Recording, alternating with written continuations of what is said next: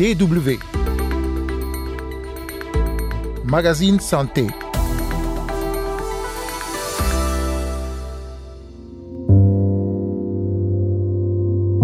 Elle nous arrive souvent avec des risques, surtout à celles qui ont des antécédents de césarienne. Il y a d'autres qui accouchent à court de route. Des femmes qui accouchent en route en se rendant à l'hôpital. Cela se passe dans l'est de la République démocratique du Congo, dans des zones en proie à l'insécurité. Une insécurité qui ne permet pas aux femmes enceintes de suivre les consultations prénatales correctement. Dans ce magazine, nous irons à Oisha pour écouter les témoignages de femmes et de membres du corps médical. En seconde partie d'émission, il sera toujours question de la santé des femmes et notamment de l'impact que l'abrogation du droit constitutionnel à l'avortement il y a un peu plus d'un an aux États-Unis a sur l'accès aux services de santé sexuelle, notamment en Afrique. Vous écoutez le magazine Santé, Carole Assignon au micro. Bonjour à toutes et à tous.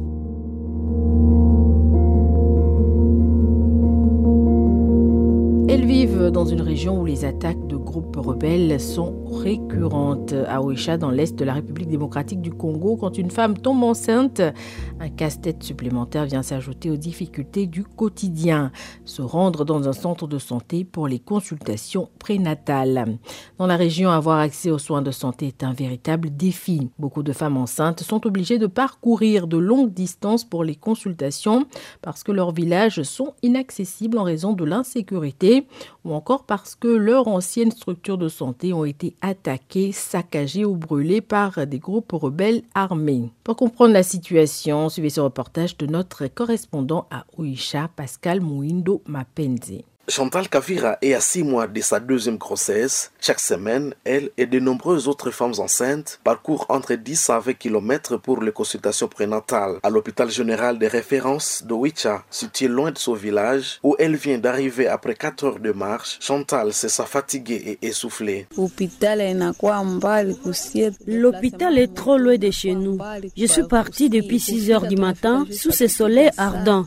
Je ne pouvais pas utiliser la moto pour éviter les secousses. Il faut que les infirmiers et les médecins reviennent chez nous et que notre centre de santé soit de nouveau opérationnel. Ça nous évitera toute cette souffrance.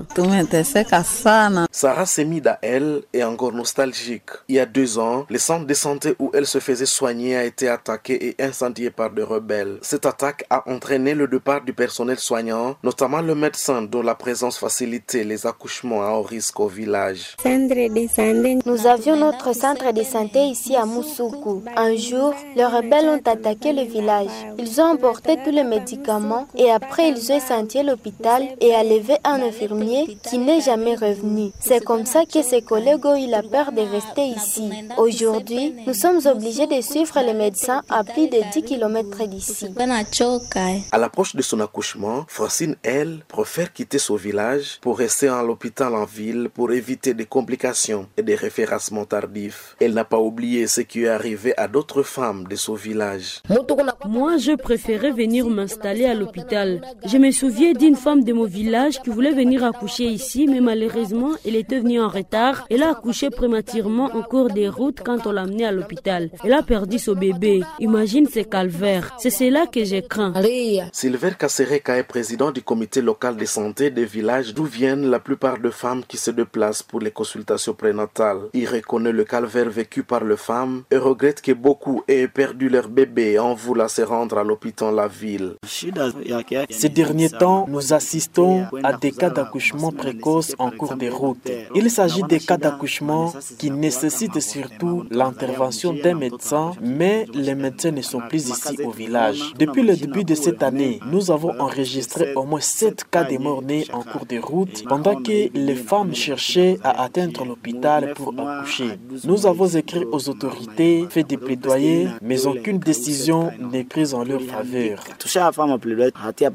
Pour éviter la perte de leur bébé, l'infirmière Henriette, chargée des consultations prénatales à l'hôpital de Mbao près de Oicha, conseille aux femmes enceintes de ne pas attendre le dernier moment pour aller à l'hôpital. Marie-Henriette reconnaît cependant que la longue distance qui le sépare de l'hôpital expose les femmes à plusieurs difficultés lors de l'accouchement. Elle nous arrive souvent avec des risques, surtout à celles qui ont des antécédents de césarienne. Il y a d'autres qui nous arrivent avec déjà des ruptures utérines. Il y a d'autres qui accouchent à court de route. Après laquelle nous les examinons. Si elle a des infections, nous soignons. Si la dame est à risque, nous la voyons chez le médecin. Si la dame est presque à terme, nous les retenons à l'hôpital.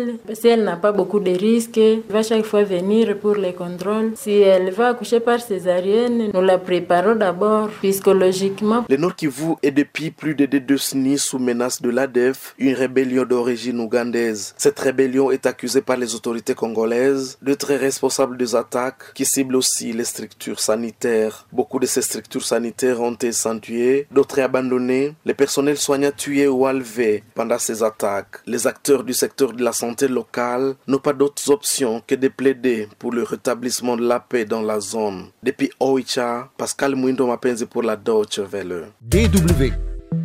Le magazine Santé, deuxième partie, on continue de parler de la santé des femmes. Il y a un peu plus d'un an, le 24 juin 2022, la Cour suprême des États-Unis a abrogé le droit constitutionnel à l'avortement. Depuis, ce sujet délicat qui soulève tensions, débats et manifestations est suivi de près par des organisations comme le PMNCH, cette alliance mondiale pour la santé et le bien-être des femmes, des enfants et des adolescents, a récemment publié un rapport sur l'impact qu'a l'annulation de ce droit fédéral à l'avortement sur l'accès aux services de santé sexuelle dans le monde. Le docteur Étienne Langlois, épidémiologiste spécialisé en santé maternelle et infantile, il mène également des recherches sur les systèmes de santé et collabore avec le PMNCH et explique à quel point il est de plus en plus difficile dans certaines régions du monde d'avoir accès à certains services.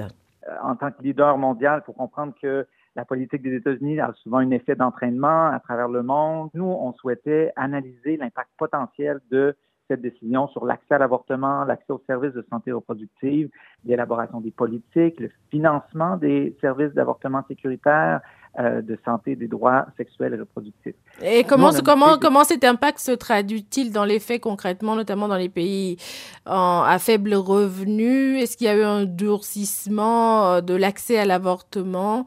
On a noté hein, des résultats assez troublants. Il y a un tiers des organisations qu'on a interrogées qui estiment qu'il y a moins d'accès aux services de santé reproductive euh, après la décision. Donc, ça inclut l'avortement, ça inclut les soins post-avortement mais aussi une gamme complète de euh, services de santé reproductive là, qui couvrent la planification familiale, l'accès aux méthodes de contraception modernes. On a aussi documenté qu'il y a un quart des répondants qui rapportent des changements négatifs au niveau du financement des programmes de santé sexuelle et reproductive. Ce qui est euh, aussi troublant dans le rapport, c'est que euh, les répondants identifient là un support au mouvement anti-avortement dans plusieurs pays. Euh, est-ce qu'il y a des pays spécifiquement où cet impact euh, est plus fort? On a documenté un mouvement qui est important dans plusieurs pays. Hein. Ça, ça a été rapporté notamment sur euh, le continent africain, puis ça a été rapporté aussi dans les pays les plus pauvres, les plus défavorisés. Donc ça, ça, ça, nous inquiète parce que si on regarde les chiffres, il y a 45 des, euh, des avortements, donc près de la moitié, qui se déroulent dans des conditions non sécuritaires à travers le monde. Et la majorité de ces euh, avortements-là ont cours dans les pays à revenus faibles et intermédiaires. Euh, où en est l'Afrique actuellement en ce qui concerne justement l'interruption volontaire de grossesse? Est-ce qu'il y a eu tout de même euh, quelques avancées dans certains pays pour permettre aux filles et aux femmes d'interrompre sans risque leur, leur grossesse? En Afrique, la situation en matière d'interruption volontaire de grossesse varie considérablement d'un pays à l'autre. On sait que sur le continent, il y a 4 millions d'avortements à risque qui sont pratiqués chaque année. Bon, malgré ces chiffres inquiétants-là, il y a quand même des progrès notables euh, en Afrique du Sud, là, qui est un exemple notable de pays qui permet aux filles, aux femmes d'accéder aux services d'avortement en toute sécurité. Ça a été libéralisé dans les années 90. Par contre, ce qu'on sait aussi, c'est que sur le continent, il y a encore six pays qui interdisent totalement l'avortement. Alors, on le dit souvent, hein, l'avortement non sécurisé expose les femmes à un certain nombre de risques pour leur santé. Quels sont justement ces risques? On parle d'infertilité, des problèmes de santé mentale, et des complications qui malheureusement peuvent entraîner la mort. Donc, euh, chaque année, on documente entre 4 et 13% des décès maternels qui peuvent être attribués à un avortement à risque. Donc, un des principaux risques pour la santé, c'est euh, associé à un avortement qu'on dit incomplet, donc euh, où on est euh, incapable de retirer tous les tissus de grossesse. Ça, ça peut entraîner des hémorragies importantes. Ce qu'il faut aussi comprendre, c'est que l'avortement non sécuritaire qui n'a pas cours dans des conditions stériles peut amener un risque d'infection qui est une grande cause de décès maternel. Ce qui est important aussi de savoir, c'est que la majorité de la morbidité, de la mortalité maternelle associée aux avortements non sécuritaires, on peut l'éviter avec un accès à l'avortement, un accès aux services de santé reproductive, notamment pour les jeunes. L'avortement sécurisé, hein, comment ça se déroule concrètement quand on permet à une femme de pouvoir interrompre volontairement sa grossesse? Comment le, processus se déroule? Ben voilà, c'est fait dans évidemment dans des conditions stériles qui diminuent le risque d'infection, donc euh, associé à un fort taux de morbidité, de mortalité, et surtout avec des méthodes qui sont euh, contrôlées, qui sont vérifiées par des professionnels qualifiés. Par exemple, il faut éviter une perforation utérine. C'est un risque qui est majeur dans le cas d'un avortement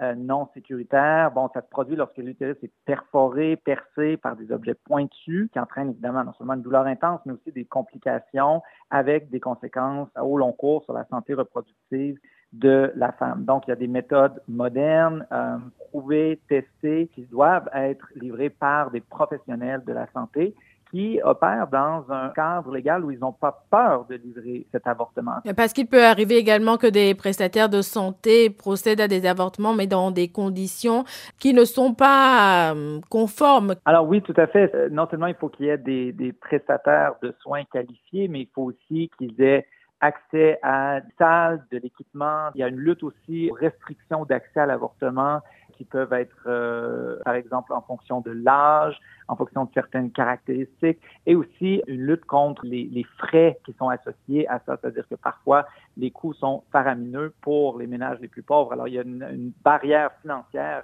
qui s'ajoute à la problématique là, qui diminue l'accès aux euh, services de santé pour les communautés les plus vulnérables. Et c'est avec ces explications du docteur Étienne Langlois, épidémiologiste spécialisé en santé maternelle et infantile, que prend fin ce magazine. Merci pour l'écoute.